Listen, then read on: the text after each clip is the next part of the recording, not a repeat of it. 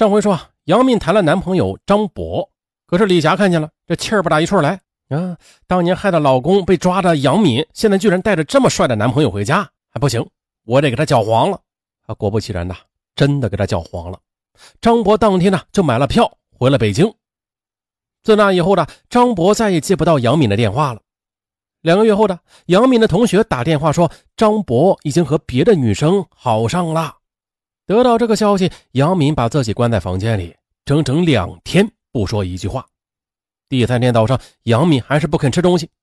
杨宝很是着急，悄悄地往窗户上看去，可这一看却吓了一大跳。只见呢，杨敏表情呆滞，正拿着一把小刀，一刀一刀的往自己手腕上划。杨宝连忙把门给砸开了，冲上去啊，把杨敏的小刀给抢下来。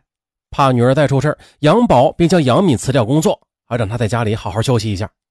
可是呢，病倒的杨敏从医院里回家之后，也是郁郁寡欢。看到杨敏变得越来越消沉，杨宝是心急如焚。他想，这心病还得心药治的，他得找到医治杨敏心病的最佳的良方。坐到办公室里，他就冥思苦想。啊，这时呢，一个人敲门进来，向他汇报工作。杨宝的眼前一亮啊，哎，敲门进来的人呢是杨宝公司业务员吴志，从农村出来的吴志，他在大学毕业之后呢，就在杨宝公司当业务员。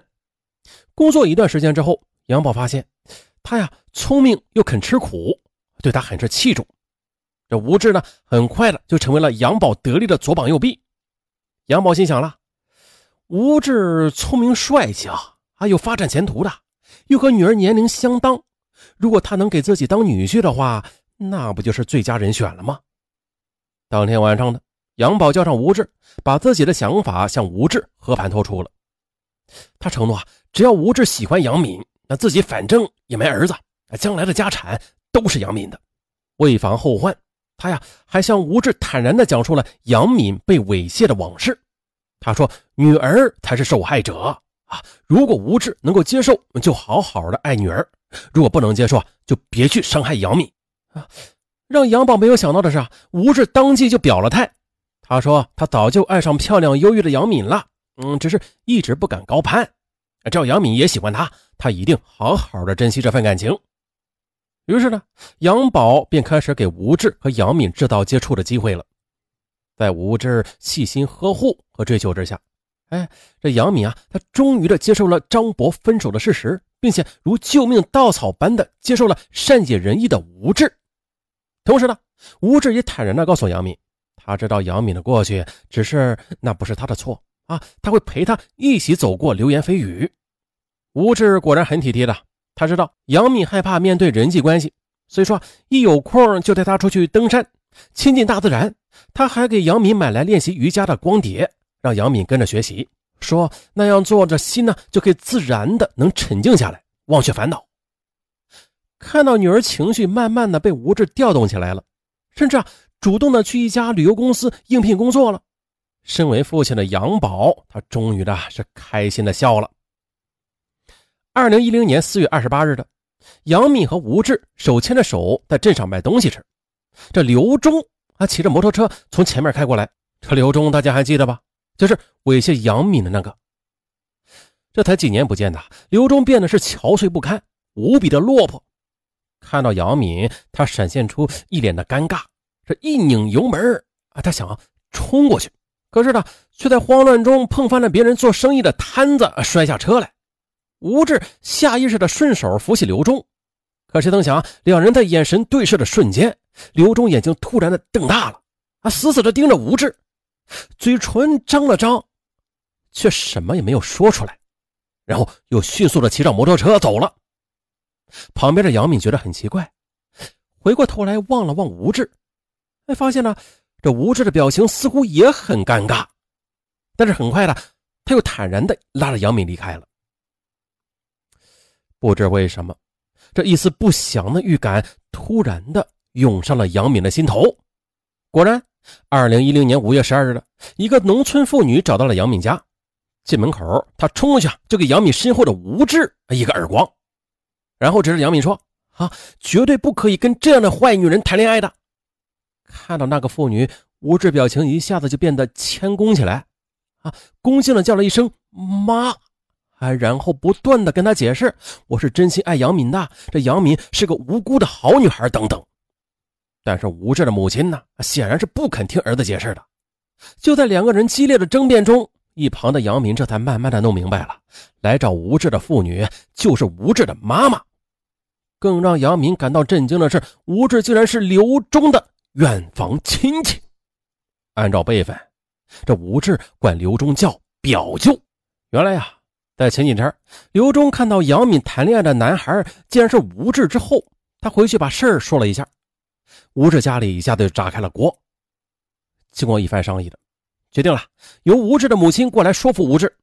他的意思很明确，不管杨敏有没有错。也就是说，即便他是冤枉的，他们都不允许吴志娶一个跟舅舅有过不清楚关系的女孩。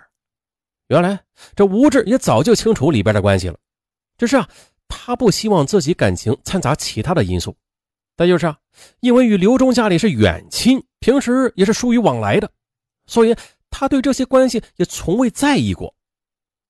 这时呢，旁边的杨敏，他在听了吴志父母间的对话，杨敏觉得。自己快窒息了，他无法想象自己最后竟然和猥亵自己的男人的侄子谈起了恋爱。哎呀，即便吴志不在乎吧，但是他一想到吴志的亲戚们都将用异常的眼光望着自己，他的这段感情还如何继续呀？杨敏突然的冲进屋内，关上门，拿起失眠时买的一瓶安定片。不管三七二十一的，一下子全部的都灌进了嘴里，然后何一安静的在床上躺下了。而屋外呢，和母亲争辩老半天之后，这吴志这才发现，啊，这杨敏跑到里屋躲起来了。啊，他想进去安慰他，连忙冲进屋里，这才看到地上倒着的空药瓶，他急忙的把杨敏送往医院。万幸的是，经过医生抢救的杨敏，他虽然脱离了生命危险。但是却诱发了潜藏的抑郁症，他将来随时都有自杀的倾向。而闻讯赶来的杨宝，他怎么没想到这事情竟然演变到这种地步了？哎呦，望着躺在床上气若游丝的女儿，这一股怒火从杨宝心底升腾了开来。要怪都怪刘忠的一家人，如果不是他们家里四处的散播流言，那女儿的感情怎么会一次又一次的遭受到重创呢？看来不把刘家一家人给杀了，这女儿的幸福就得不到保证。想到这儿的杨宝腾的一下子就站了起来，回家找到一把并不锋利的杀猪刀，就朝着刘忠家的方向给奔去了。可刚走到离刘忠家里不远的超市门口呢，就听到这里边隐约的传来李霞说话的声音。李霞的声音他很熟悉的，没错，就是他。杨宝冲进了超市，啊，见到李霞，立刻的冲上前，将她的头部死死的抱住。取出杀猪刀，便朝李霞就是一阵狠捅。李霞胸口瞬间的是血流如注，旁边的人看到，哎呀，赶快的过去制止，这才最终没有酿成命案。随后呢，杨宝被快速赶来的警察带回了公安局，李霞也被送往医院。经医生诊断，李霞伤及几处大动脉血管，啊，其中一刀仅离心脏零点一毫米左右。而在狱中清醒过来的杨宝，他后悔不已。这杀丽霞就跟当当初报警抓刘忠一样冲动。当初的我完全可以通过另一种方式的啊，让刘忠获得相当的惩罚。可是呢，那一个举动带来的一连串的恶果，则毁了两个家庭。这时呢得知杨宝出事吴志他表示了，我依然爱着杨敏。啊，只要杨敏愿意接受我，我会排除一切阻力陪杨敏走下去的。而杨宝出事之后呢，杨敏整个人是以泪洗面，甚至都不再认识吴志了。根据医生介绍，他已经患上了严重的抑郁症，以后能否治愈都很难说。二零一零年十一月九日的，法院对杨宝一案作出判决，杨宝犯故意杀人罪。判处有期徒刑三年零六个月，另外赔偿李霞一切医疗费以及精神损失费十万元。那刘忠，他一时色欲熏心啊，猥亵了朋友之女，是可耻的。可以说杨宝他是交友不慎，李霞呢长舌的四处散播谣言，实属无理啊。可是，在这一连串的纠缠中，最大的受害者是谁呀？杨敏呐！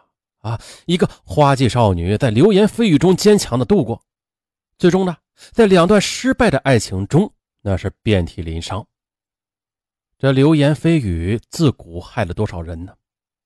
人言可畏啊，人言真的可以杀人。有句老话不就是说了吗？这谣言止于智者。好了，本案完，下期见。